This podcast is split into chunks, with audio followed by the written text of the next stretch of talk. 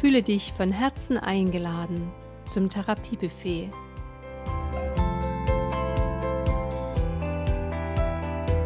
Hier gibt es Heilzutaten für deine Seele und deine Hormone.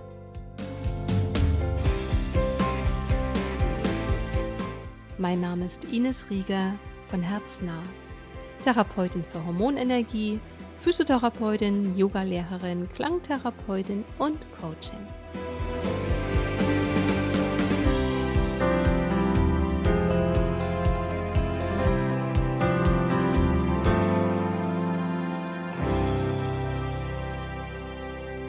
Hallo und herzlich willkommen zum Therapiebuffet im März 2023. Hier gibt es Heilzutaten für deine Seele und deine Hormone. Mein Name ist Ines Rieger von Herznah. Und auch heute erwartet dich wieder ein sehr interessantes Thema. Mein Gast im heutigen Therapiebuffet ist die Heilpraktikerin Katharina Wölki. Hallo, liebe Katharina.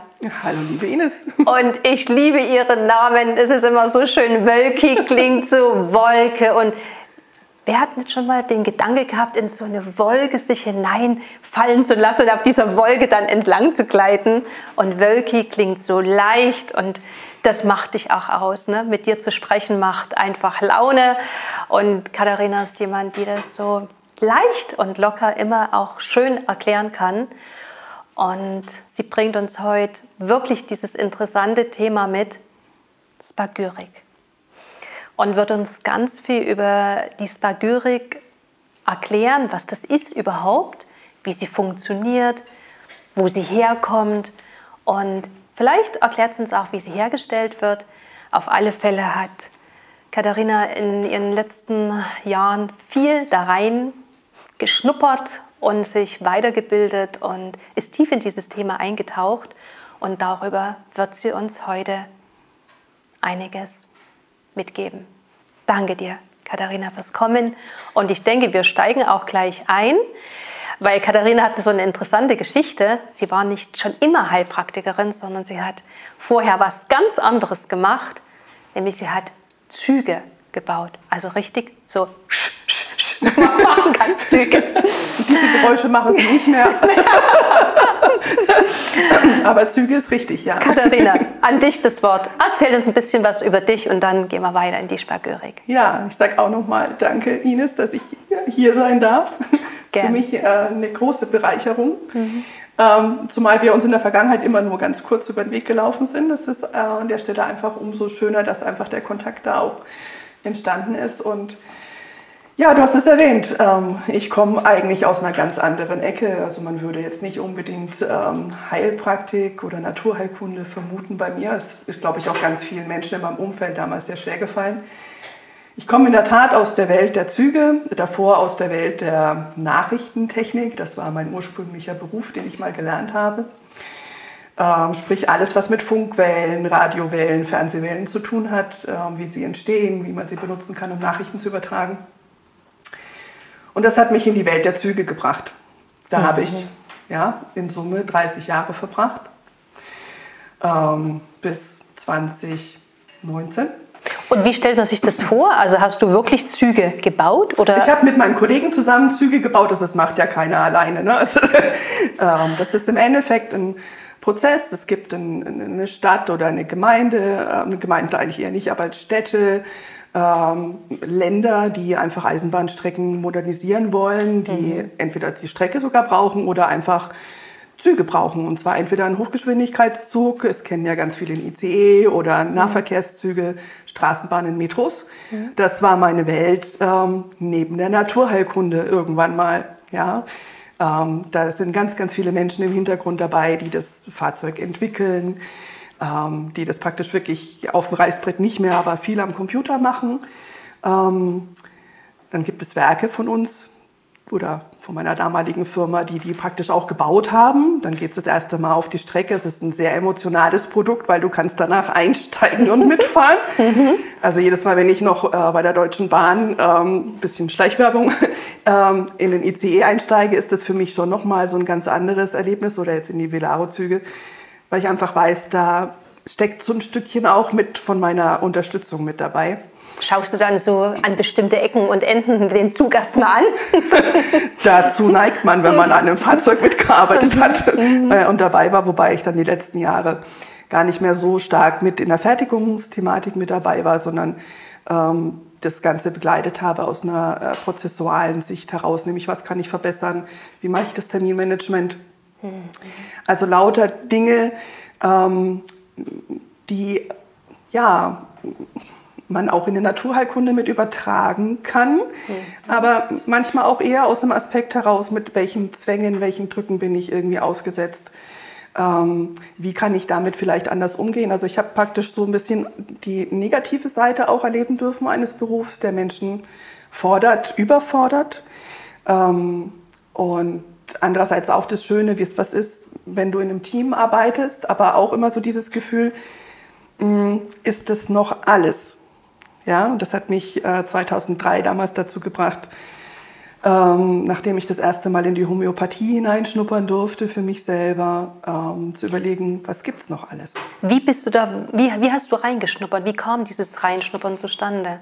Mm, das Reinschnuppern kam zustande eigentlich durch ähm, eine eigene Erkrankung, mhm. ähm, wo damals viele Ärzte irgendwie so ein bisschen ratlos waren und nicht genau wussten, Schilddrüse, Herz, was ist es denn nun genau? Ich war einfach nur platt. Ja, ich weiß, ich habe vorher ein ganz großes Projekt mit begleitet, äh, ein ganz großes Angebot und ähm, ja, irgendwie ging da nicht mehr viel. Und ähm, ich habe damals meinen Mann kennengelernt, dem ich diesen schönen Nachnamen verdanke. Hieß noch nicht immer Wölki, ähm, aber ich glaube, diesen Namen brauchte ich auch, um dann praktisch mhm. die nächsten Schritte da praktisch anzugehen oder auch vor allem diesen, nicht nur den Namen, auch den Menschen dahinter. Also ich glaube, das ist ganz, ganz wichtig an der Stelle zu sagen. Und ähm, ja, meine Schwiegermutter hatte damals einen ganz, ganz tollen Homöopathen, den ich dann auch irgendwann in meiner Not aufgesucht habe, weil ich war damals nicht unbedingt, ähm, ja, Naturheilkunde gibt's, aber ob das so wirklich hilft, das, da war ich dann schon eher aus der Technik und Naturwissenschaft heraus ähm, nicht ganz so überzeugt. Und der gab mir zwei Globulis und mein Schnupfen war weg. und das hat mich so fasziniert und beeindruckt, dass ich mir gedacht habe, okay, ich möchte verstehen, was ist jetzt da gerade passiert. Mhm. Ähm, und bin dann erstmal eingetaucht, also das war damals 2000, äh, 2001 rum. Und habe dann schon noch eine Zeit lang gebraucht, bis dann von außen immer wieder Impulse kamen, wo ich einfach Rückmeldungen bekam ähm, mit der Empathie, mit dem mit dem Wissen zu Körpervorgängen doch vielleicht einfach mal ja, in die Naturheilkunde reinzuschnuppern und bin dann in eine Heilpraktikerschule gegangen und ja, das war wie als ob man Schubfächer aufzieht.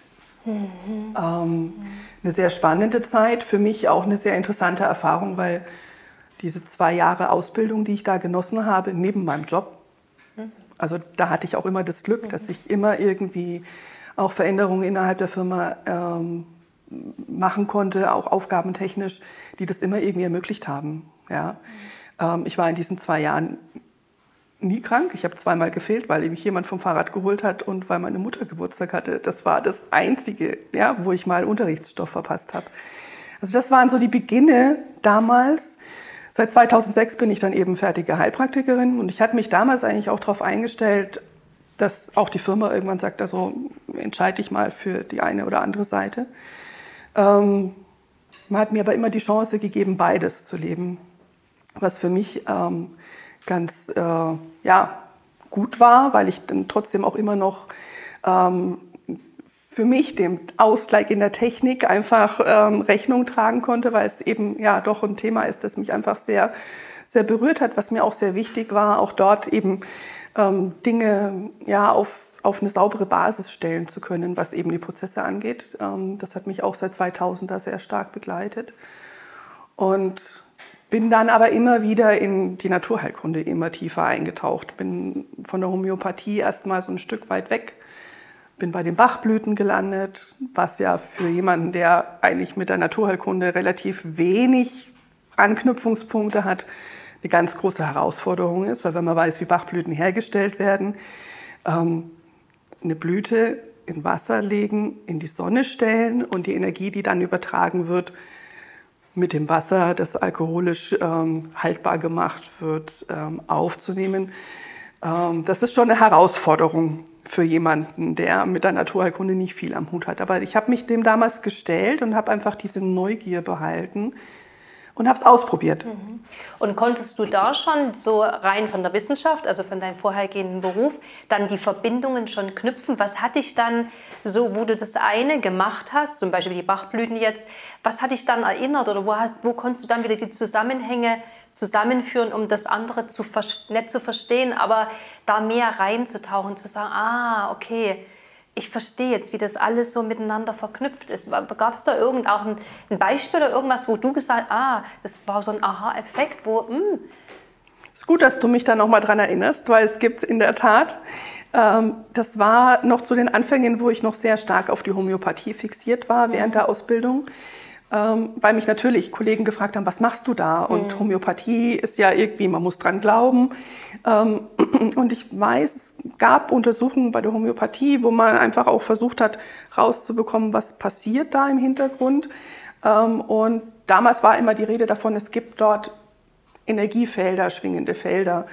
Und das war für mich der Anknüpfungspunkt, ähm, der für mich die Brücke geschlagen hat zu meiner Nachrichtentechnik-Ausbildung Nämlich einfach zu wissen, okay, wenn das Mittel mit mir im Gleichklang schwingt, ja, oder meine Schwingung wiederherstellen kann, dann stelle ich mir das vor, wie diese ja, Frequenzen, wie die Amplituden, die einfach durchs Bild laufen und die vielleicht einfach die Möglichkeit brauchen, durch ein Mittel, weil sie aus dem Tritt gekommen sind, mhm. wieder harmonisiert zu werden oder nicht mehr ganz so stark auszuschlagen, kleiner zu schlagen oder die, die kleiner schlagen, wieder größer zu machen.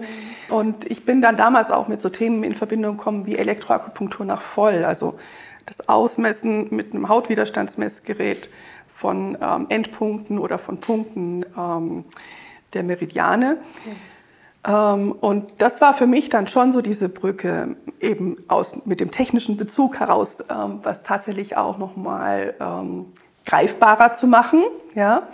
Ähm, aber ich habe dann irgendwann festgestellt, es ist mir zu technisiert. Ich möchte einfach davon weg. Also das war dann schon eher dieses, mit welchen Feinheiten kann ich Menschen positiv begleiten in ihren Entwicklungsprozessen, weil ich ja einfach auch selber gemerkt habe, welche Möglichkeiten ich dadurch bekommen habe, dass ich mehr spüre, dass ich mh, mm, eigentlich schon immer gespürt habe, aber es einfach irgendwie weggedrückt habe, es gar nicht zugelassen habe. Ja? Das ist so das, ähm, glaube ich, was das, das damals ausgemacht hat. Ja?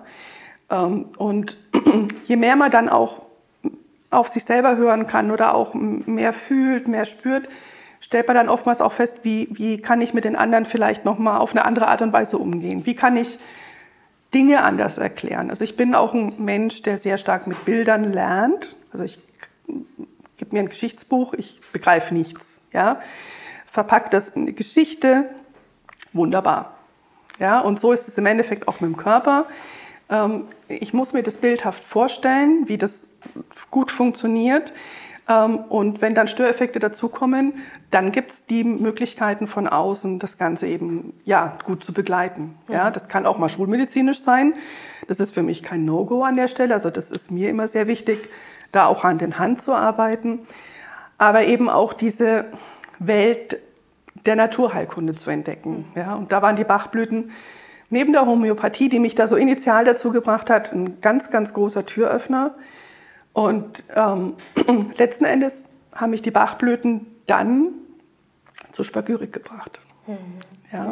Mhm. Also zum ersten Kontakt mit der Spagyrik. Ähm, mittlerweile weiß ich auch, das Feld der Spagyrik ist ein riesengroßes. Ja, das ähm, wir werden jetzt auch noch ein bisschen darüber reden. Ähm, aber so die ersten Verbindungen waren zum Beispiel zu den Solonaten. Ja, mhm. Mittel, die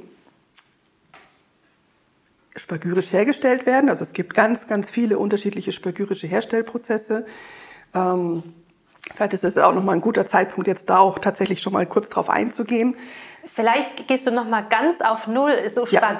weißt ja. du. Ähm, ich muss immer aufpassen mit Spagyrik, wenn wir Spaghetti sagen. Ne? Also, also Spagyrik. Vielleicht, ähm, wenn ich das mal auch an Spaghetti. Vielleicht erklären wir erstmal oder erklärst du erstmal ja. auch äh, den Menschen, mal nur, was ist Spagyrik? Also ich muss mal schauen, ne? Spaghetti, Spagyrik. äh, was ist das überhaupt? Ne? Äh, ist es eine Spaghetti oder also jetzt mal Quatsch, aber äh, was zu sagen, was, was, was, was steht überhaupt dahinter? Ich glaube, manche haben es vielleicht noch gar nicht irgendwie gehört überhaupt. Ne? Also äh, es sind ganz, ganz viele Menschen, die es noch nicht gehört haben. Also das erlebe ich auch immer wieder bei mir in der Praxis, wenn ich sage, ich arbeite auch mit spagyrischen Mitteln, dann sind oftmals erstmal Fragezeichen da. Ähm, spagyrisch Spagyrik ist ein, ein, eine Methode, die gibt es schon ganz, ganz, ganz, ganz lange. Ja, also ist auch unter Paracelsus äh, schon ent, entstanden, äh, angewendet worden. Und wenn man die Wörter einfach das Wort an sich auseinander nimmt, ist es im Endeffekt die Kunst vom Trennen und wieder Zusammenfügen ähm, von Bestandteilen. Ja? Ähm, man kann dazu Pflanzen nehmen, Metalle, Mineralien, ähm, was sich im Endeffekt anbietet und mit was man da an der Stelle arbeiten möchte. Ich glaube, das ist interessant. Mit Pflanzen, mit Mineralien und mit Metallen. Mhm. Ich meine, das ist ja schon mal auch wieder was sehr Unterschiedliches. Genau, das ist was und sehr auch wieder Unterschiedliches. was, äh, wieder was Zusammenfügendes. Genau. Dennoch. Ja, mhm. genau. Ähm, und am Anfang dachte ich, naja, Spagyrik hat einfach nur was mit Pflanzen zu tun. Mhm. Ne? Ähm, aber weit gefehlt. Also ich, bei den Solonaten ist es eben so, dass es Pflanze und Metall. Und Katharina, was versteht man unter einer Solonate? Was ist das? Ähm, was versteht man unter einem Solonat oder den Solonaten? Super. Ähm, das ist im Endeffekt eine Wortkreation, die aus dem Thema Solar und Lunar entstanden ist. Also praktisch Sonne anregend, Luna, Mond ähm, dämpfend, entspannend. Ähm, und das Spannende ist, ich habe zu den Solonaten damals Literatur gehabt, die lag bestimmt vier Jahre bei mir in der Praxis rum. Ähm, ich habe die mal mitgenommen irgendwo, aber hat mich nicht angesprochen. Und irgendwann kommt mir dieses Buch in die Hand und da ist vorne drauf, muss man sich vorstellen, zwei Drachen, die sich gegenseitig in den Schwanz fressen, also eigentlich die sich gegenseitig auffressen, aber dann doch wieder irgendwie rauskommen, also praktisch dieses Unendlichkeitsprinzip.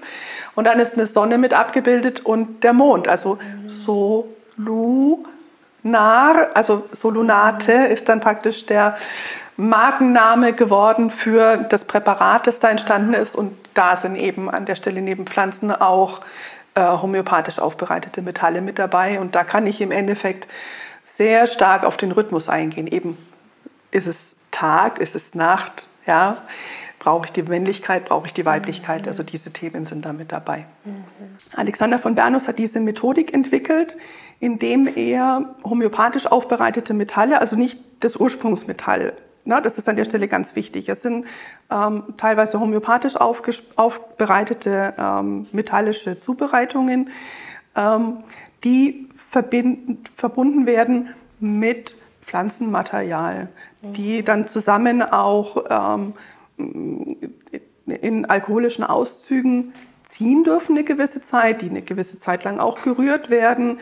Ähm, und zwar in der Früh in die eine Richtung, abends in die andere Richtung. Also es ist ein ganz spannender Herstellprozess, der da auch so ein Stück weit ähm, dahinter ist, der das Ganze für mich dann auch noch mal so ein bisschen greifbarer gemacht hat, vor allen Dingen, weil auch Mengen produziert werden, die dem körpereigenen Mengen äh, an Flüssigkeit entsprechen, also immer so acht Liter äh, pro Charge, ähm, und die aber dann destilliert werden. Und es ist so, dass die Mittel weiterleben. Also das, was abfiltriert wird danach, also der Rest, der, wenn man jetzt eine klassische althergebrachte Spagyrik ähm, anwenden würde, ähm, da würde der Pflanzenrest verbrannt werden, die Asche würde gereinigt werden und die würde dann wieder zu den Flüssigkeiten mit dazugegeben werden. Hier ist es so, der abgefilterte Ansatz geht wieder mit frischen Kräutern in den neuen Ansatz hinein mhm. und kann so erstmal weiterleben. Ja? Das ist der Unterschied. Das ist der Unterschied. Also es gibt da im Arzneihandbuch ganz, ganz viele unterschiedliche Möglichkeiten, wie Spagyrika hergestellt werden. Und also der ganz große klassische, von dem viele Menschen schon eher gehört haben, ist dieses, dass eben die ätherischen Öle rausgezogen werden, dass ähm, die Pflanzenteile oder auch die Mineralien im alkoholischen ähm, äh, ausziehen und dann abdestilliert werden. Ähm, der Rückstand verbrannt wird und dann praktisch das ätherische Öl das alkoholische Destillat und die Asche wieder zusammengebracht werden, mhm. sodass praktisch die Pflanze für uns auch nochmal mit durchs Feuer gegangen ist und sozusagen einfach nochmal veredelt wurde und dadurch noch besser ihre Kräfte und Energien für uns zur Verfügung stellen kann. Ja. Der positive Nebeneffekt ist oftmals dann auch einfach, dass wir giftige Pflanzen, die so verarbeitet wurden, auch zu uns nehmen können, ohne dass sie homöopathisch noch zu sehr verdünnt werden. Diese Neugier ist das, was mich im Endeffekt da äh, ja auch bei der Spagyrik so einen Schritt hat weitergehen lassen, indem ich äh, ja die Chance bekommen habe, ähm, durch einen Flyer, den auch mein Mann angeschleppt hat, äh, einen Alchemiekurs ähm, zu besuchen und einfach auch mal auszuprobieren, wie ist es so, eine Pflanze zu destillieren, das Aromaöl rauszuziehen, die Pflanze dann im Januar außen im Grill im Garten zu veraschen. Ja, die ganzen Nachbarn denken so, oh, was macht Katharina da gerade? Grillen die? Äh, stinkt aber ganz schön. Ähm, um dann auch diese einzelnen Bestandteile, nämlich die Asche mit dem alkoholischen Auszug und dem ätherischen Öl wieder miteinander zu verbinden und dann festzustellen, hoppla, das hat eine ganz andere Wirkung. Ja? Ähm, das war unter anderem eines der Dinge, das wir gemacht haben. Mich hat es aber auch vorsichtig werden lassen im selber Experimentieren. Ähm, weil man eben natürlich schon auch mit Stoffen hantiert, die nicht unbedingt gerade sehr gesund sind. Und man weiß dann nicht, wenn ich jetzt nicht gerade ein Labor im Hintergrund habe, was ist da noch alles drin? Ist das jetzt sauber? Kann ich es anwenden? Kann ich es nicht anwenden? Ähm, und eine der Erfahrungen, die ich auch machen durfte, ist, zu viel ist auch nicht gut. Also dieses Rosmarin destillieren, wenn man in einem Raum ist, der geschwängert ist von Rosmarin, der einen eigentlich anregt, ja, kann man es auch erleben. Ähm, so ist es mir gegangen dass man abends innerhalb von fünf Minuten auf dem Sofa einschläft. Ja, ähm, wenn man jemand sagt, Rosmarin bringt einen zum Einschlafen, eher unwahrscheinlich, aber das hat mir so ein Stück weit auch die Grenzen aufgezeigt und natürlich auch Möglichkeiten, aber erstmal ging es bei mir hier wirklich um das Thema Grenzen, nämlich was kann ich selber machen. Es ist ein Unterschied, ob ich eine Pflanze sammle, die in Alkohol einlege, um für mich selber, für meinen privaten Gebrauch eine Tinktur herzustellen oder dann ein Mittel haben zu wollen, das ich in der Praxis anwenden kann. Also musste ich da auch wieder so ein Stück weit weitersuchen und ähm, ja, bin dann einfach noch tiefer in die Solonate eingestiegen, damals schon nochmal äh, mit einer ganz tollen Lehrerin, mit der Christina Casagrande, die leider 2019, glaube ich, ähm, verstorben ist schon. Aber das war so ein ganz, ganz wichtiger Mensch, der mich an die Hand genommen hat, auch in diese Welt der Metalle mit einzusteigen. Ja, mhm. da schon mal so ein bisschen ähm, äh, einen Blick drauf zu werfen. Und ähm, dort schon sind die Pla äh, Metalle mit den Planeten in Verbindung gebracht worden.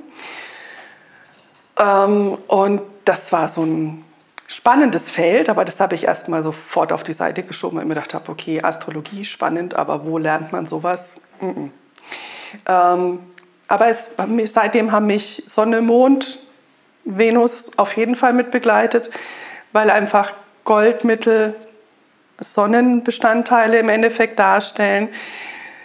Der Mond Silbermittel braucht, also dass wenn ich praktisch ähm, eher in die Nachtruhe kommen möchte, dann brauche ich Silbermittel. Ähm, und so bin ich mit dem Thema Rhythmiken in Verbindung gekommen. Und diese Rhythmiken sind natürlich dann schon auch wieder ein Thema, ähm, das mich sehr stark mit meinem ursprünglichen Herkommen in Verbindung gebracht hat, weil auch dort sind ja Rhythmiken ähm, ein Thema. Ja, ich habe Frequenzen, die immer in einer gewissen Reihenfolge ablaufen. Und ähm, so haben mich die Solonate dazu gebracht, wieder mehr auf Rhythmen zu achten. Und zwar auf die Rhythmen, die wir haben im Jahr. Ja, wir haben die Jahreszeiten. Viele Menschen sagen ja, oh, Winter brauche ich nicht, möchte nur Sommer haben. Wir brauchen aber diese Polaritäten. Ja? Ähm, und durch diese Mittel ähm, hat man natürlich auch noch mal zusätzlich die Möglichkeit, diese Rhythmiken, die im Körper da sind, einfach noch mal ganz positiv mit zu unterstützen. Nämlich wenn jemand Schwierigkeiten hat mit dem Schlafen, gebe ich halt eher silbergeprägte Mittel. Oder wenn jemand Schwierigkeiten hat mit dem Wachsein oder Durchhalten, muss ich natürlich hingucken, geht nur das Gold oder muss ich vielleicht noch mal was anderes auffüllen. Also das war so dieses Feld, das mich eine ganze Zeit lang sehr stark getragen hat. Und die Venus, weil du die vorhin noch benannt hast? Die Venus, das ist das Kupfermetall, das so ähm, die Weichheit mit reinbringt. Also das ähm, war so ein Thema, da bin ich dann das erste Mal mit der Hormonschiene noch mal tiefer in Verbindung gekommen, die mich während meiner Ausbildung zum Heilpraktiker wahnsinnig fasziniert hat. Ähm, einfach auch, weil man noch viel zu wenig darüber weiß, was da alles so genau da ist. Natürlich hat man mittlerweile viele Botenstoffe entschlüsselt, aber es ist ja noch so viel mehr darüber hinaus. Mhm. und die Venus mit dem Kupfer ist mir dann das erste Mal so richtig begegnet ähm, bei Kinderwunschpatientinnen, weil das einfach nochmal so ein Thema ist, welche Weiblichkeit lebe ich? Ja, durch die Berufswelt, die ich jetzt natürlich ja auch immer in der Industrie noch so parallel erleben ähm, durfte, ist es natürlich schon so, dass ich habe jetzt auch noch in einem sehr männergeprägten Umfeld gearbeitet, natürlich auch als Frau eine gewisse Härte ähm, entwickelt, ja, oder auch einfach erziehungstechnisch ähm, bestimmte Weichheiten einfach auch gar nicht unbedingt opportun sind. Mhm. Und da kann einem dann an der Stelle einfach ja, das Venusmetall Kupfer nochmal helfen, in so eine ja, mehr fraulichere, mehr weibliche Thematik reinzukommen. Ja. Ähm, das hat mich eine ganze Zeit lang begleitet, also Solonate, Bachblüten. Ähm, und dann sind mir Stoffwechselthemen über den Weg gelaufen. Die HPU. Ähm, so ist noch HPU? HPU ist ähm, Hämopyrol-Lactamurie, ein ganz furchtbares Wort. ähm, ist eine Stoffwechselstörung, die ähm, eine genetische Anlage hat, ähm, wo man unter viel Stresseinfluss, ähm, Mineralien- und äh, Vitaminverlust erleidet, ähm, der allein durch Nahrung nicht mehr kompensiert werden kann. Ähm, und diese Thematik ähm, ist auch noch spannenderweise mit Schilddrüsenthemen vergesellschaftet, mit Nebennierenthemen und, und, und. Also mit dieser ganzen Hormonecke.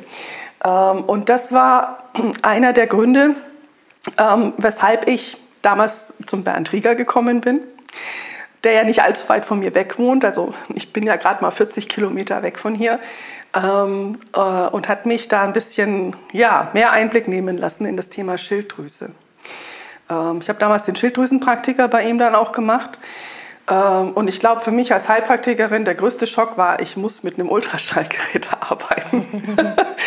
ähm, auch wieder ein technisches Thema. Ähm, an sich ja nicht schlecht, ja, aber ähm, will ich sowas bei mir in der Praxis haben?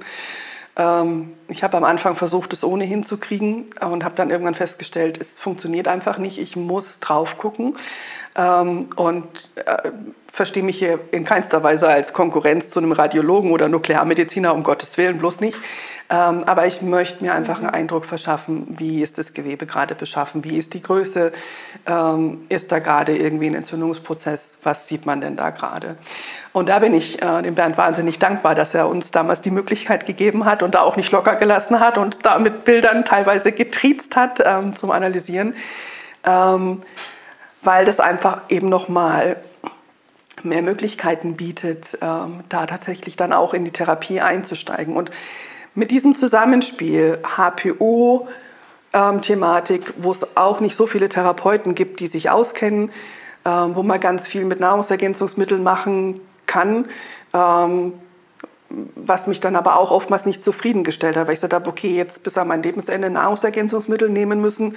Will ich das? Brauche ich das tatsächlich oder gibt es noch eine andere Möglichkeit, vielleicht auch an diese Stressfaktoren dranzukommen? Ähm, und da profitierte ich natürlich dann schon wahnsinnig von dieser Erfahrung in der Industrie, ja, mit diesen Kollegen zu erleben, die wirklich am Rande der Belastbarkeit landen oder teilweise auch selber. Ja, also mhm. ich war zum Schluss in Führungsaufgaben unterwegs, ähm, wo man dann nicht mehr zwingend über seinen eigenen Tagesablauf bestimmen kann. Und jeder geht damit anders um. Und dann bei sich bleiben zu können, ist dann schon eine ganz, ganz große Kunst. Also ich habe damals sehr von meinen Lehrern profitiert, die mich ja in meinem Zweitjob immer begleitet haben, ähm, die mir immer wieder Techniken und Methoden an die Hand gegeben haben, um damit auch umgehen zu lernen und umgehen zu können. Ähm, ja, aber das, man muss da irgendwie einen Weg finden. Ja? Und wenn ich eben kein Gespür mehr für mich selber habe, dann kann das halt auch blöd ausgehen. Mhm. Ähm, und das erlebt man dann schon auch bei Menschen im eigenen Umfeld, äh, manchmal vielleicht auch anteilig bei einem selber.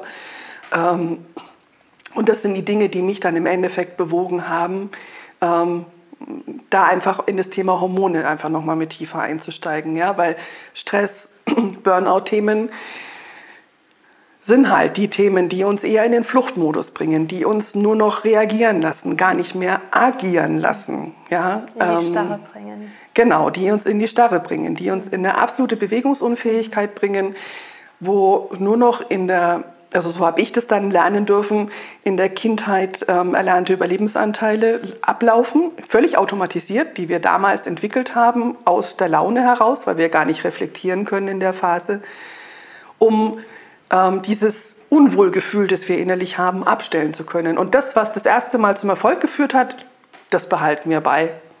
Ja? Ähm, Im Normalfall entwickeln wir drei solche ähm, Anteile, die sich gegenseitig ähm, bedingen. Ähm, und die ziehen wir durch, bis, bis, wir, irgendwann bis wir irgendwann draufgestoßen werden mit der Nase. Ähm, da vielleicht auch noch mal hinzugucken. Mhm. Und das Gehirn ist ja so faszinierend und so erfinderisch, dass es immer wieder Situationen kreiert, wo man genau diese Situationen immer wieder erleben darf. Ja? Wo man immer wieder denkt, boah, was habe ich hier jetzt gerade? warum ist das jetzt gerade so? Warum komme ich hier nicht weiter? Ähm, und man leidet eigentlich nur noch. Ähm, und das dann durchbrechen zu lernen, ja? Ähm, zu wissen, was passiert denn da gerade mit den Stresshormonen? Warum klauen denn die, wenn, wenn die Stresshormone so extrem hoch sind, warum habe ich denn dann Schwierigkeiten irgendwie mit dem Zyklus? Oder warum habe ich dann auf einmal irgendwie ähm, Regelbeschwerden, PMS-Themen? Ja? Ähm, das war wirklich dann auch nochmal so ein Antrieb, da nochmal wirklich genauer einzusteigen. Auch bioidentische Hormone zum Beispiel nochmal ein bisschen unter die Lupe zu nehmen, die ich bis dahin komplett abgelehnt habe, weil mir das einfach viel zu ungeheuerlich war, da irgendwo einzugreifen. Ähm, mittlerweile habe ich da so ein bisschen die Scheu verloren, aber aus dem Grund, weil ich einfach mit ganz, ganz, ganz, ganz kleinen Impulsen nur arbeite. Ja, also ich habe jetzt kein Interesse, irgendwie mit einer einprozentigen, fünfprozentigen oder zehnprozentigen Creme hier zu arbeiten. Mhm sondern eher die Vorgänge im Körper zu simulieren, vielleicht den Körper zu stabilisieren, aber dann auch wieder mit Hilfe von pflanzlichen Tinkturen auch wieder rauszukommen. Ja, und es gibt so tolle Anbieter auch von pflanzlichen Tinkturen, die, die sehr achtsam hergestellt werden, ja, oder auch mal nur ätherische Öle, das, ähm, ne, wie das doTERRA zum Beispiel, ja, oder Ceres-Tinkturen nehme ich sehr gerne, ähm, weil ich damit nicht nur den Körper ansprechen kann, aber auch die Seele berühre. Und das ist einfach das Wichtige, was sich bei mir rauskristallisiert hat jetzt in den mittlerweile, ja, die Praxis habe ich jetzt seit 2008 am Laufen, in diesen ganzen Jahren, dass eigentlich das Vordringlichste ist von den Menschen, die zu mir kommen, dass die Seele gesehen werden möchte. Genau. Darauf möchte ich jetzt gerne ein bisschen eingehen, wenn die Menschen zu dir kommen. Was ist denn so die Hauptsache der Menschen, die kommen, mit welchen Beschwerdebildern? Also zum einen sind es HPU-Patienten, die jemanden suchen, der sich damit auskennt, weil man einfach im Internet, in den Facebook-Foren ähm, nicht weitergekommen ist. Ähm, Mit welchen Beschwerden kommen die zu dir? Die sind erschöpft, die haben das Gefühl, sie kommen überhaupt nicht mehr irgendwie mit dem Leben klar, sie sind ständig müde, haben ständig Schmerzen ähm, haben manchmal noch Schwierigkeiten zusätzlich mit der Schilddrüse, aber HPO-Patienten sind in der Regel sehr erschöpft, haben schon ganz, ganz viel ausprobiert und es funktioniert irgendwie gar nichts. Ja? Mhm. Ähm, und eines der Themen bei einer HPO ist, man muss auch hier sehr, sehr vorsichtig vorgehen mit der, mit der Dosierung. Ähm, oftmals stellt man fest, oh, das Mittel tut mir gut, also erhöhe ich das massiv und damit wird der Körper sofort überfordert. Ja, das ist einfach ein Thema, wo bestimmte Mengen auch nicht überschritten werden dürfen. Und ich weiß, Patienten sind dann eher kreativ und kriegen dann noch irgendwo Impulse und sagen, Menschen, das hilft noch und da gibt es noch einen tollen Nahrungsergänzungsmittelhersteller. Nicht, dass die da irgendwie Schmuh machen, aber es, man muss halt trotzdem immer wieder gucken, was braucht denn der Körper. Wenn ich jetzt bei der HPU-Thematik ähm, mal noch mal bleibe, ist es eine Form der Entgiftungsstörung. Der Körper produziert ähm, Häm Hämoglobinringe, also Hämringe, so ein Baustoff, den wir brauchen fürs Hämoglobin. Und den produziert er unter Stress spiegelverkehrt. Haben wir keinen Stress, macht er 80 Prozent richtig. Haben wir Stress, macht er 80 Prozent falsch. Also habe ich nur noch 20 Prozent richtige die dann für die Sauerstofftransportthematik auch mit zur Verfügung stellen, für die ganzen Prozesse. Aber der Körper möchte auch diese falsch produzierten irgendwie loswerden. Das heißt, ich habe eine Leber, die an der Stelle ganz schön beschäftigt ist, alleine den falsch produzierten Stoff wieder rauszubringen und dann schafft die natürlich die anderen Geschichten nicht mehr. Das ist ja im Endeffekt unser Kraftwerk, unsere Fabrik für ganz, ganz viele Stoffwechselprodukte, die wir im Körper brauchen. Ja? Ähm, und wenn ich nicht weiß, wann ich da wo wie eingreifen muss, dann läuft eine HPU einfach dann auch wie beim Stress, wieder bei der Stress- und Angstthematik in eine Starre. Mhm. Ja, das ist wie wenn ich einen Frühjahrsputz starte ähm, und ich vergesse, bestimmte Zimmer einfach leer zu räumen. Ja, das funktioniert einfach an der Stelle dann irgendwann nicht. Ich muss mir überlegen, wann muss ich die Nieren noch zusätzlich mit anregen oder reagiert auf einmal die Haut. Ja, mhm. ähm, wie kann ich damit umgehen? Ähm, also ein weites Feld, das ist die eine Geschichte, die HPU-Thematik. Ähm, und wenn man dann genauer hinschaut bei diesen Patienten, dann ist da nicht nur das Thema Erschöpfung das Thema, was sie so vordergründig umtreibt, ja, sondern es sind oftmals Angstthematiken, die noch mit dazukommen, die natürlich auch selbst induziert werden durch die Thematik. Wenn einfach Nährstoffe fehlen, dann sind bestimmte ähm, Stoffe auch nicht so gut verfügbar. Ähm, aber wir haben oftmals auch eben die Schilddrüsenthematik mit dabei. Ne? Also der Hashimoto zum Beispiel, der dann auch da nochmal so ein bisschen verdeckt daherkommt. Ähm, wir haben Nebennierenthematiken. Ja? Also je länger eine Erschöpfung anhält, ja, ähm, ist halt dann einfach die Nebenniere ähm, jeder Endokrinologe würde wahrscheinlich sagen, ah, die kann immer noch lange mhm. genug, ja. Ähm, aber die Menschen zeigen erste Anzeichen, dass das nicht mehr ganz so optimal funktioniert, ja.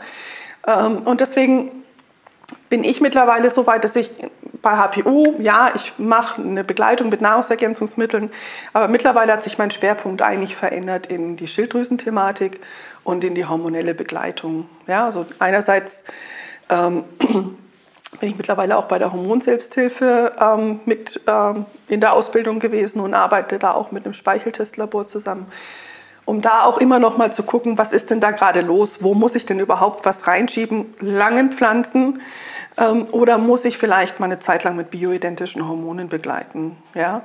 Ähm, und auch da ist es wieder dieses, den Patientinnen und auch Patienten, also es sind ja nicht nur Frauen betroffen, es sind ja genauso auch Männer betroffen, auch wieder dieses Gefühl für den eigenen Körper mit zurückzugeben. Ja? Auch, auch dieses, welche Rhythmiken habe ich denn? Ja? Wie, wie läuft denn jetzt bei den Frauen der Zyklus ab? Ja? Ähm,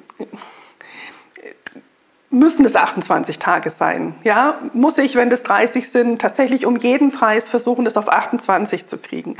Ist es wirklich behandlungsbedürftig? Stört es mich so, dass ich was dagegen tun möchte, muss?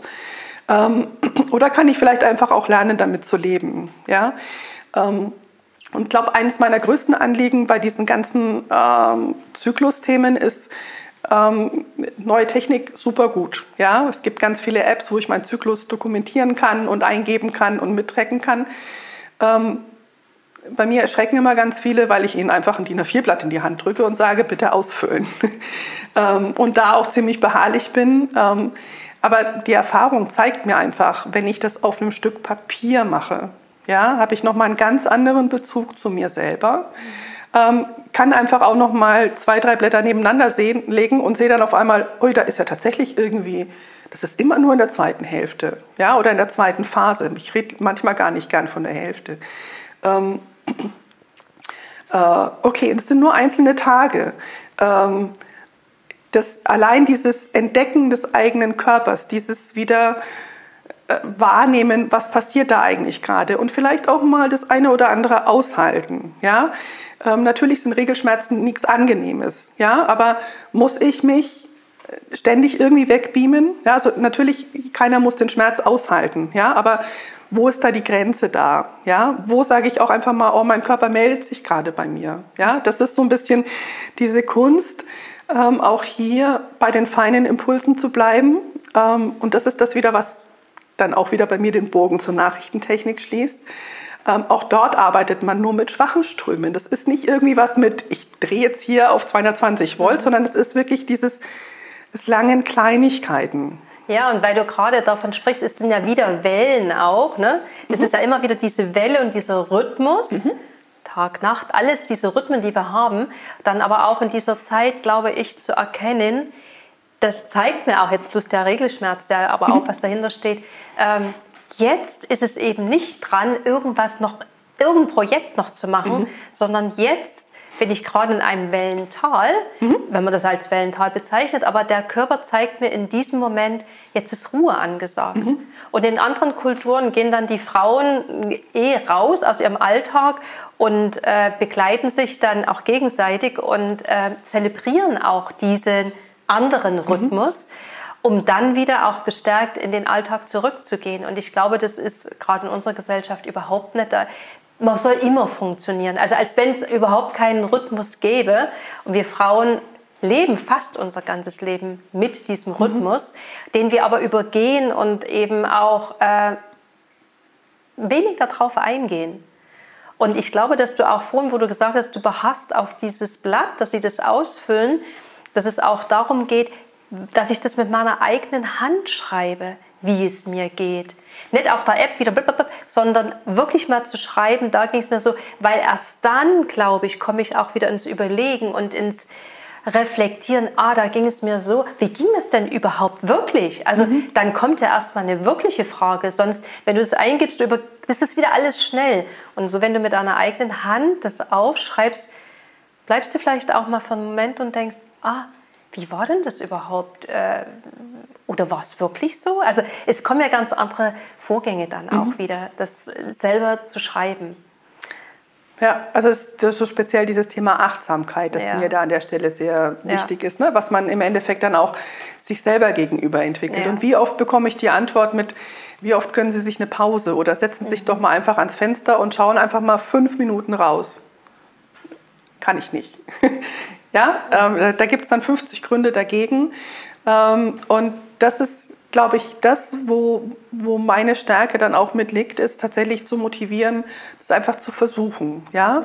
Mhm. Auch nicht streng mit sich zu sein, wenn es mal nicht klappt, mhm. aber überhaupt so dieses in Erwägung ziehen. Und wenn das mal nur zwei Minuten sind, einfach mit kleinen Impulsen anzufangen und einfach mal zu gucken und zu spüren, was passiert da gerade. Ne? Mhm. Ähm, das ist so das, ähm, was mich da immer wieder ähm, antreibt, ja? Ähm, wo ich dann auch mal wieder über den Tellerrand gucke und sage, was gibt es denn da noch Neues? Gibt es noch irgendwelche anderen Frauen, Heilkräuter, Frauenheilmittel, die man da mit, äh, mit ins Boot holen kann?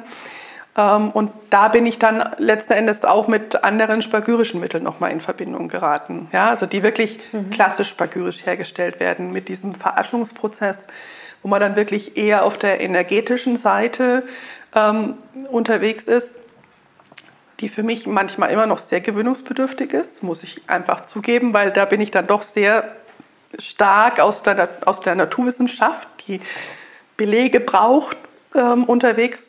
Ähm, aber auch da zu erkennen, wie, wie positiv eine Schilddrüsenthematik nochmal begleitet werden kann, wenn ich spagyrische Mittel mit dazu gebe. Mhm. Ja?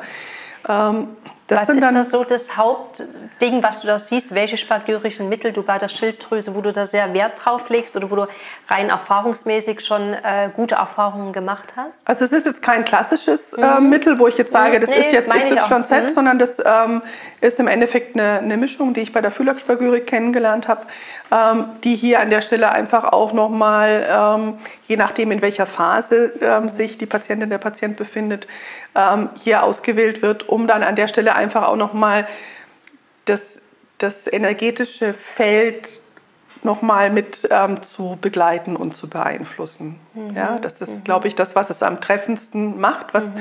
was man auch nicht greifbar erklären kann.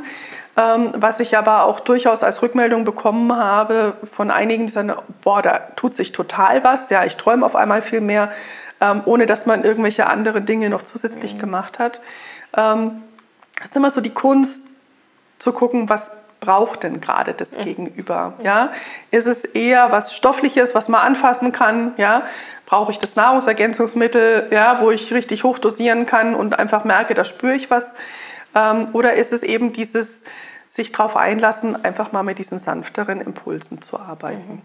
In welcher Form kann man denn überhaupt die Spagyrik aufnehmen? Ähm, also es gibt die innerliche Anwendung in Form von Tropfen, mhm. die man entweder noch zusätzlich in Wasser verdünnt ähm, oder auch einfach pur. Ähm, das Spannende für mich war, sie tatsächlich einfach nur in die Aura zu sprühen. Ähm, also auch als Spray? Als mhm. Spray, mhm. genau. Ähm, oder auch einfach äußerlich ähm, auf dem Körper aufzutragen. Also gerade bei mhm. Säuglingen, Kindern ähm, ist das eher der bevorzugte Weg, weil es einfach dort auch der Energiekörper noch so beeindruckbar ist, dass man da einfach äh, manchmal auch nur in eine Raumecke sprüht ähm, und das schon einfach im Endeffekt ausreicht. Ja. Mhm ja, das sind so die drei unterschiedlichen ähm, Themen. Ähm, wenn gerade jemand auch so ein bisschen Sorge hat, hm, wie geht es mir damit, ähm, ja, ähm, dann lasse ich es lieber äußerlich ähm, anwenden oder auch mal nur in der Hand halten. Mhm. Ja, das ist auch oftmals das, ähm, einfach mal ausprobieren, wie fühlt sich das an. Ja. Mhm es ist immer spannend zu erleben, wenn sich jemand darauf einlässt und sagt, boah, das ist auf einmal total warm. Was passiert da gerade? Ja, oder ein anderes, dann ist total kalt. Die liegen alle bei der gleichen Temperatur bei mir im Raum. Ja, ähm, aber es passiert einfach trotzdem schon ein, ein mhm. Austausch im Körper. Ähm, und dann auch wirklich so eine Pflanze dann auch mal begleitend einzunehmen, das ist dann einfach ein spannender Prozess, der auch viel, ähm, äh, viel hilft, zuzulassen, ähm, zu spüren. Ja, also das Schönste ist, wenn ich jemanden begleite, der dann sagt, boah, ich merke auf einmal, da zwickt es irgendwo. Ja, ähm, der erste Impuls ist ja dann zu sagen, das Zwicken muss weg. Ähm, aber es ist ja schon mal spannend, überhaupt dieses Zwicken wahrzunehmen. Ja? Mhm. Ähm, und dann auch da noch mal so kurz innezuhalten, bevor man dann noch mal guckt, ähm, was ist denn das Zwicken? Mhm. Mhm. Ja? Und die Spargyrik, ich gehe jetzt noch mal ganz zurück, hm? wo hat denn die ihren Ursprung? Also wo kommt die überhaupt her? Die ist ja schon sehr, sehr alt, mhm. diese Heilmethode. Und, und, wo waren mal die Anfänge dessen? Also so wie ich es gelernt habe, ähm, beginnt das bei mir bei Paracelsus. Das ist so um 800 nach Christus ich hoffe, ich vertue mich jetzt hier gerade nicht. Ähm, mit Geschichte ist immer noch so mein, mein, Bau, mein Baufeld, äh, meine Baustelle, wo ich da an der Stelle äh, gerne mal die Zahlendreher reinhaue. Jetzt bräuchte aber, wieder ein Bild. Da, genau, bräuchte ich jetzt ein Bild, genau. ähm, aber das sind so die Anfänge, mhm. wo man begonnen hat, tatsächlich auch festzustellen, wenn ich die Pflanze durchs Feuer schicke, also damals war man ja auch ähm, ganz anders alchemistisch unterwegs und hat ja ganz viele Denkprozesse auch ähm, in der Alchemie verortet. Ähm, da ist ja dann auch nochmal dieses Thema ähm, Geist, Seele, Körper, also Merkur, ähm, Sulfur, Sal, ähm, so ein Thema, ja, ähm, was da immer noch mit ähm, dahinter steckt. Das ist, war ja oftmals nicht nur das stoffliche Arbeiten mit Pflanzen. Mhm. Ähm, natürlich, Spagyrik geht nur mit Pflanzen, mit den Metallen und mit den Mineralien. Das hat man damals einfach ausprobiert. Ja. aber eben auch sehr viel Philosophisches, was damit einhergeht.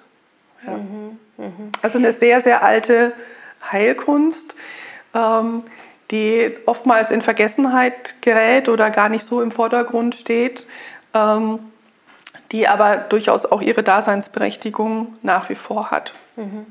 Und das, was du gerade so beschrieben hast, dieses Saal und dieses Merkur, mhm. das ist ja von der Pflanze dann auch der Körper zum Beispiel mhm. und dann auch bei uns dann der Körper. Ne? Genau, Würdest du das noch mal ein bisschen noch mal erklären? Also auch ich würde das gerne noch mal so ein bisschen für mich wissen, wie das die Pflanze, was das der Pflanzenteil ist und dann welcher Teil das dann bei uns dann, wie sich das dann überträgt auf mhm. uns. Also ich glaube, da müssen wir jetzt auch noch mal unterscheiden zwischen dem Herstellprozess. Im Herstellprozess ist ähm, das ganze alkoholische Destillat, das wir haben, das merkurielle, das geistige Prinzip. Das kann man sich ganz gut merken mit, äh, na, mit, mit geistigen äh, Likörchen, ähm, hochprozentige Alkohole, das ist so das Geistige. Die ätherischen Öle, die auch so auf die Emotionen wirken können, das ist der seelische Anteil bei der mhm. Spagyrik. Ähm, und die verbrannte Asche, also praktisch der, der Pflanzenfeststoff, der verbrannt wurde, ist dann praktisch das Körperliche im spagyrischen Mittel. Ähm, wenn ich jetzt mir eine Pflanze anschaue, ja, die kann ich mir ja auch lebend anschauen, die muss ich ja nicht zwingend verarbeiten, ähm, dann habe ich im Endeffekt die Pflanze, die ich anfassen kann, das ist das Körperliche.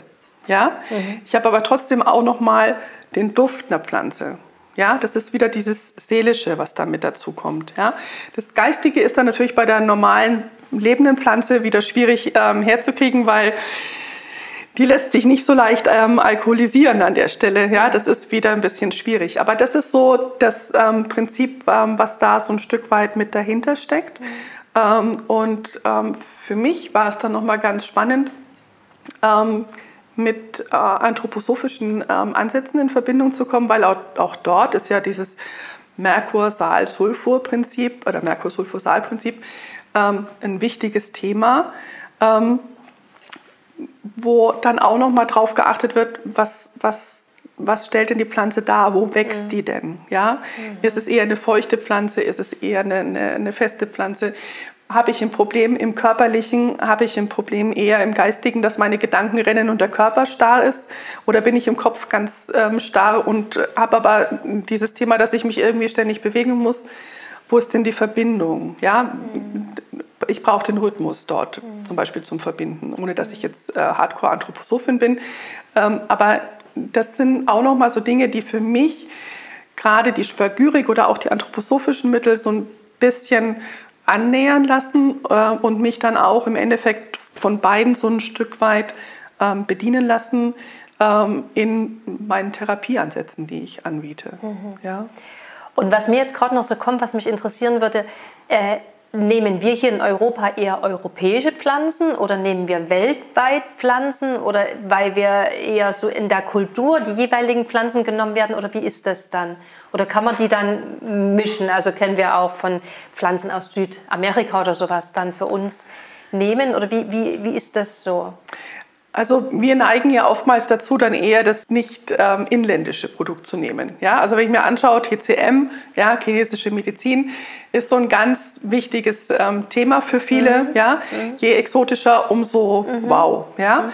Ähm, ich denke, das hat alles so seine Daseinsberechtigung. Ich für mich ähm, habe festgestellt, ich arbeite lieber mit europäischen Pflanzen. Ja?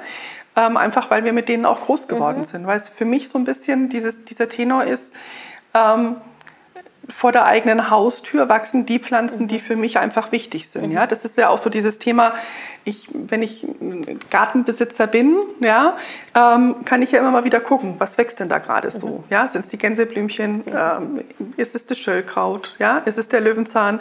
Was nimmt gerade Überhand? Was bietet sich mir gerade an? Und natürlich kann ich mit exotischen Pflanzen arbeiten oder auch mit, mit ähm, asiatischen Themen arbeiten. Ähm, aber ich habe für mich festgestellt, ähm, ich bleibe dann lieber, mittlerweile hat sich ja auch so ein bisschen der, der Titel traditionelle europäische Medizin ähm, gebildet, ähm, dann tatsächlich lieber hier ähm, und weiß, okay, es gibt vielleicht nochmal das eine oder andere exotische. Ne? Mhm. Ähm, das kann man vielleicht noch mit integrieren, aber wir haben so viele Möglichkeiten mhm. bei uns selber mit unseren Pflanzen ähm, die man auch teilweise noch in Wildsammlungen ähm, tatsächlich auch ähm, einsammeln kann und weiterverarbeiten kann, ähm, die sich uns hier als Heilmittel anbieten, sodass ich da nicht irgendwie äh, in andere Länder ausschwören muss. Und ich finde es ja auch schön, ne, die traditionelle europäische Medizin mhm. auch mal wieder mehr hochkommen zu lassen. Ne? Genau, ja, das ist so mit diesem Fernreisen und ja. ne, umso, umso äh, ausgefallener, äh, umso wichtiger, oftmals einfach so ein Stück weit auch in Vergessenheit geraten. Äh, finde ja? ich eben auch. Ne? Und ja. ich meine, alles hat, wie du sagst, seine Daseinsberechtigung. Mhm. Aber ich finde, das ist schon auch wieder an die eigenen Wurzeln zu gehen. Das ist ja auch wieder ne, vielleicht auch ein inneres Thema, genau. was man dann damit bearbeiten kann. Schön, Katharina. Also Jetzt haben wir sehr, sehr viel über die Spagyrik erfahren und auch, wie du sie einsetzt und wie du dahin gekommen bist. Mhm. Gibt es noch irgendwas, was du von dir aus noch mal den Menschen vielleicht auch mitgeben möchtest oder wie man, wie man da irgendwie auch vielleicht erst mal hinfinden kann? Also auch jemand, der sagt, oh, da kenne ich noch, kenne ich noch gar nicht und äh, dass man so mal so einen Einblick oder wie, wie kann man sich selber vielleicht mal irgendwie so eine erste Verbindung mit Spagyrik herstellen? Also ich glaube, erste, die erste Verbindung mit einer Spagyrik ähm, wird bei mir beginnen, indem ich mal anerkenne, dass es das Wesenhafte in Pflanzen geben kann. Mhm. Ähm, weil das andere ist ja dann schon wieder eher in die medizinische Ecke zu gehen, ne? weil mhm. das äh, jetzt um jeden Preis zu sagen, okay, mal ein spagyrisches Mittel auszuprobieren, wäre mir jetzt schon fast ein mhm. Tacken zu viel. Ähm, da könnte ich mir eher vorstellen, und das war auch einer der, der, der Hinführungswege für mich selber, tatsächlich einfach mal zu gucken, was wächst denn in meinem Umfeld oder was, was, was gerät mir beim Spaziergang in der Natur gerade so ins, ins Blickfeld und lässt mich gerade nicht mehr los. Ähm, und dann wirklich mal 15 Minuten, 30 Minuten der Zeit zu spendieren ähm, und sich tatsächlich mit dieser Pflanze auseinanderzusetzen, die da ist. Ja? Einfach mal hinspüren, was mag sich zeigen, wie fühlt sich das an. Also ich ähm, mal wirklich in die Hand nehmen, meinst du? In die Hand nehmen, aber gar nicht unbedingt ähm, abzuzupfen, äh, mhm. ne, sondern einfach auch die Pflanze an ihrem Lebensstandort mal zu sehen. Ja? Mhm. Dieses, mhm. Wie ist denn das Umfeld beschaffen? Ja? Ist das äh, am Wegesrand? Ähm, ist es mitten in der Wiese? Ist es ein großer Baum? Es gibt ja auch Bäume, mit denen ich da arbeiten kann. Das bietet sich ja da ganz, ganz vieles an.